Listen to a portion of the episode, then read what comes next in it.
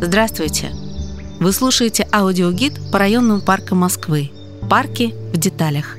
Присоединяйтесь к нам и открывайте привычные места с новых сторон. Сегодня мы прогуляемся по крупнейшему парку Левобережного района – парку Дружбы. Зайти в него удобнее со стороны станции метро «Речной вокзал». Давайте сначала отправимся налево, в сторону прудов. Своим появлением парк дружбы обязан советскому перфекционизму. Еще за два года до его закладки о том, чтобы сделать такой крупный парк на окраине столицы, и речи не шло. Но в 1955 году в социалистической Польше произошло одно судьбоносное событие. В Варшаве, где в тот год проходил пятый Всемирный фестиваль молодежи и студентов, была торжественно заложена аллея дружбы – Одиночные деревья, как символ прошедшего фестиваля, высаживались и в прежние годы. Но поляки подняли ставки. Посадили не деревце, а целую аллею. Следующий фестиваль должен был пройти в Москве. Играть на понижение уже было нельзя. А что может быть масштабнее аллеи? Только парк. И вот, уже через год с небольшим, трое выпускников Московского архитектурного института – Галина Ежова, Анатолий Савин и Валентин Иванов взялись за дело. Выбор исполнителей не был случайным.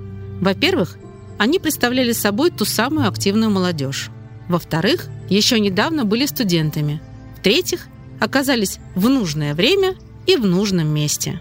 Все трое после окончания института трудились в отделе главного художника подготовительного комитета фестиваля.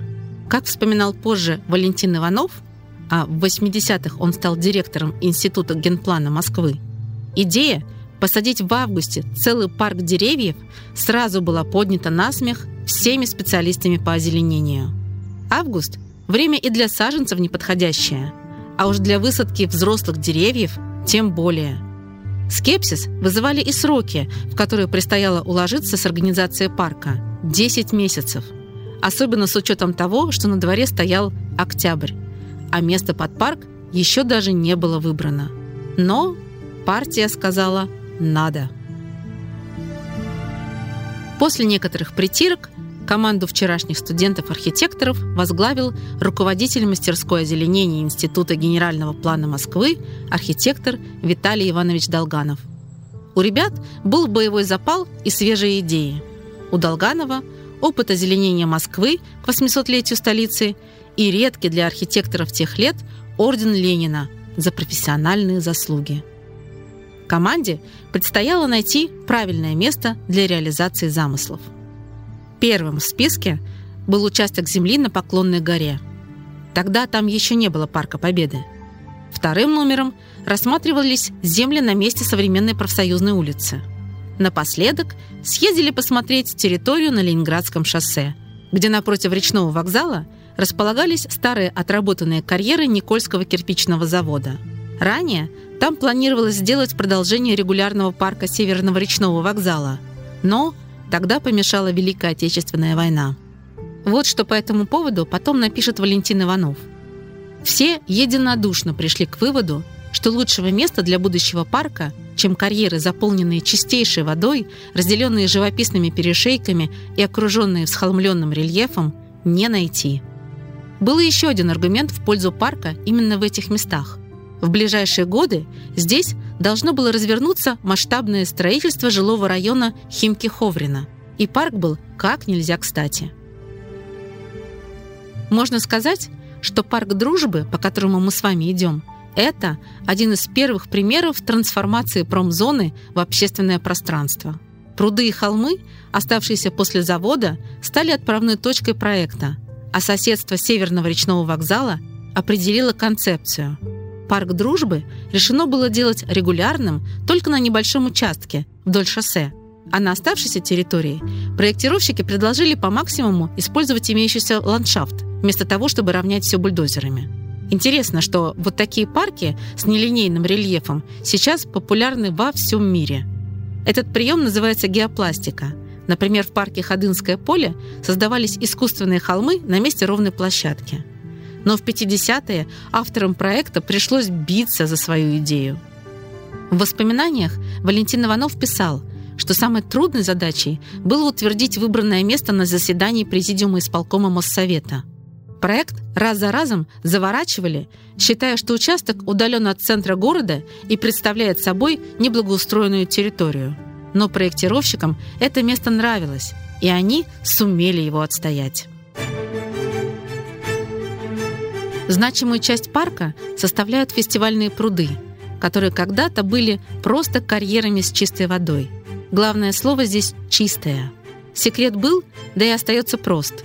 Эти искусственные резервуары имели общую систему фильтрации с Химкинским водохранилищем, так что в заполненных водой карьерах даже водились караси – Вдохновленные этим, проектировщики спрашивали друг у друга, а лебеди в наших прудах плавать будут? И сами же шутили, будут, если им головы не оторвут. Но на фестивальных прудах хозяйничают не лебеди, а красные утки-огори. У них здесь даже есть собственная резиденция – утиный остров посреди большого пруда. Вообще, этот вид нетипичен для нашей полосы, но в Москве они не редкость. Парадокс. Считается, что нынешние столичные огори это потомки уток, которые улетели из московского зоопарка, когда им перестали подрезать крылья. Всем известно, что самый музейный парк Москвы – это Музеон. А вот парк Дружбы вполне мог бы считаться его филиалом. Большинство скульптур находится в регулярной части, ближе к Ленинградскому шоссе. Но главное стоит у фестивальных прудов. Это скульптурная композиция 12-й Всемирный фестиваль молодежи и студентов – его также называют «фестивальный цветок». Девятиметровая скульптура изображает застывших в прыжке юношу и девушку. Они выпускают на волю голубей. В круглый невысокий постамент, на котором стоит скульптура, вмонтированы пять бронзовых медальонов. Они символизируют пять континентов – Европу, Азию, Африку, Америку и Австралию. На самих медальонах тоже выгравированы голуби мира – Обратите внимание, что изображения не повторяются. Скульптуру установили здесь уже в 1985 году, когда Всемирный фестиваль молодежи и студентов снова приехал уже в перестроечную Москву. Рядом с площадью расположена огромная детская площадка. Ее оборудовали в 2019 году во время большой реконструкции парка. Если вы окажетесь здесь с детьми, Мимо пройти не получится. Площадка очень интересная и многоплановая. Самыми различными качелями, гамаками, вертикальным лабиринтом из кубов, горками, переходами и веревочными паутинками.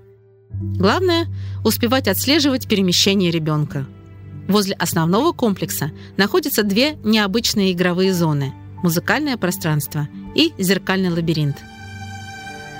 Если есть время – Поднимитесь на верхний уровень главной конструкции. Это отличная смотровая, с которой можно полюбоваться и на пруды, и на фестивальный цветок, и на аллею Алисы Селезневой. Она расположена вдоль пруда параллельно площадке. Да, у этой аллеи неожиданное для концепции всего парка название. Речь идет о вымышленной героине цикла «Приключения Алисы» Кира Булычева – как это часто бывает, всенародную славу циклу принесла экранизация. Многосерийный фильм «Гости из будущего», вышедший в 1985 году. Фильм сразу стал культовым, и там и сям у него появились фан-клубы. Самый большой, разумеется, сформировался во всемирной паутине на сайте milafon.ru. Там-то и зародилась спонтанная идея высадить в честь любимой героини детства аллею. Изначально инициативная группа планировала сделать высадку 25 дубовых саженцев. Но выяснилось, что с саженцами дуба в Москве и области напряженка. Так что после многочисленных обсуждений приняли решение заменить их на рябину. Удивительно, но от идеи до реализации у ребят прошло меньше 7 месяцев. За это время им удалось не только собрать нужную для проекта сумму, но и добиться разрешения на него у властей Левобережного района и у администрации парка. Задумку осуществили 6 октября 2001 года. Полностью на средства поклонников героини здесь посадили 25 саженцев рябины и установили памятный камень с металлической табличкой. На ней портрет Алисы из фильма «Гости из будущего». Организаторы сочли, что так будет правильно, ведь изначально идея аллеи принадлежала фанатам именно экранизации, а не книг. А вот на плече у девочки сидит птица-говорун. Этого персонажа многие знают по мультфильму «Тайна третьей планеты». По словам создателей, птицу добавили для большей узнаваемости образа девочки из будущего. На церемонии закладки аллеи присутствовали автор книг Кир Балычев и Наталья Мурашкевич. Для поклонников этого мини-сериала она, конечно, навсегда останется Наташей Гусевой, 12-летней девочкой-актрисой, сыгравшей Алису в кино. Побродив в тени ив и рябин, покормив огорей, давайте продолжим осмотр парка дружбы и перейдем в ту его часть, которая задумывалась как классический регулярный парк. Обратите внимание на деревья, которые здесь растут. Многие из них были посажены летом 1957 года, и, несмотря на скепсис специалистов, прижились практически все. До начала церемонии в парке разместили 500 деревьев, включая 5 50-летних лип, привезенных с территории ВДНХ, и 80-летний дуб, выкопанный в Химкинском лесопарке. Из лип и дуба на центральной площади парка создали композицию, напоминающую эмблему фестиваля – пятилистник. А в день акции сюда пришли почти 5000 человек. Причем это были не только гости фестиваля. К процессу активно подключились и жители окрестностей. Рассказывали, что более всего процессом впечатлились делегации южных континентов. Для них наши березки и елочки были ну совсем в диковинку. Сложно представить себе, что когда-то во всем парке деревьев выше человеческого роста можно было по пальцам пересчитать. А сейчас это один из самых живописных зеленых парков столицы. Согласно оригинальной идее планировщиков парка, в той его части, что примыкает к Ленинградскому шоссе, должны были разместиться зоны отдыха со скульптурами, посвященными пяти континентам. До конца идею довести не удалось, но монументов тут впоследствии было установлено предостаточно. Большинство из них было подарено парку или городу делегациями из других стран. Завершим нашу прогулку у главного входа в парк. Обратите внимание, слева и справа от него находятся симметрично расположенные парные скульптуры. Та, что изображает молодого человека и девушку, держащих над головой огромную корзину с фруктами, называется «плодородие», а две девушки, поднимающие сноп колосьев, символизируют хлеб. Памятники эти – близкие родственники монументу рабочей колхозницы, стоящему у входа на ВДНХ.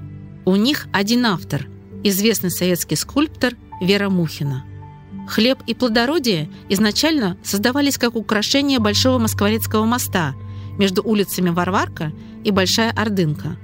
Но из-за финансовых разногласий художницы с архитектором моста Алексеем Шусевым эскизы Мухины ушли в стол. Уже после смерти скульптора композиции все же были отлиты по сохранившимся эскизам и украсили парк дружбы. На этом наша экскурсия окончена. До встречи в следующем парке.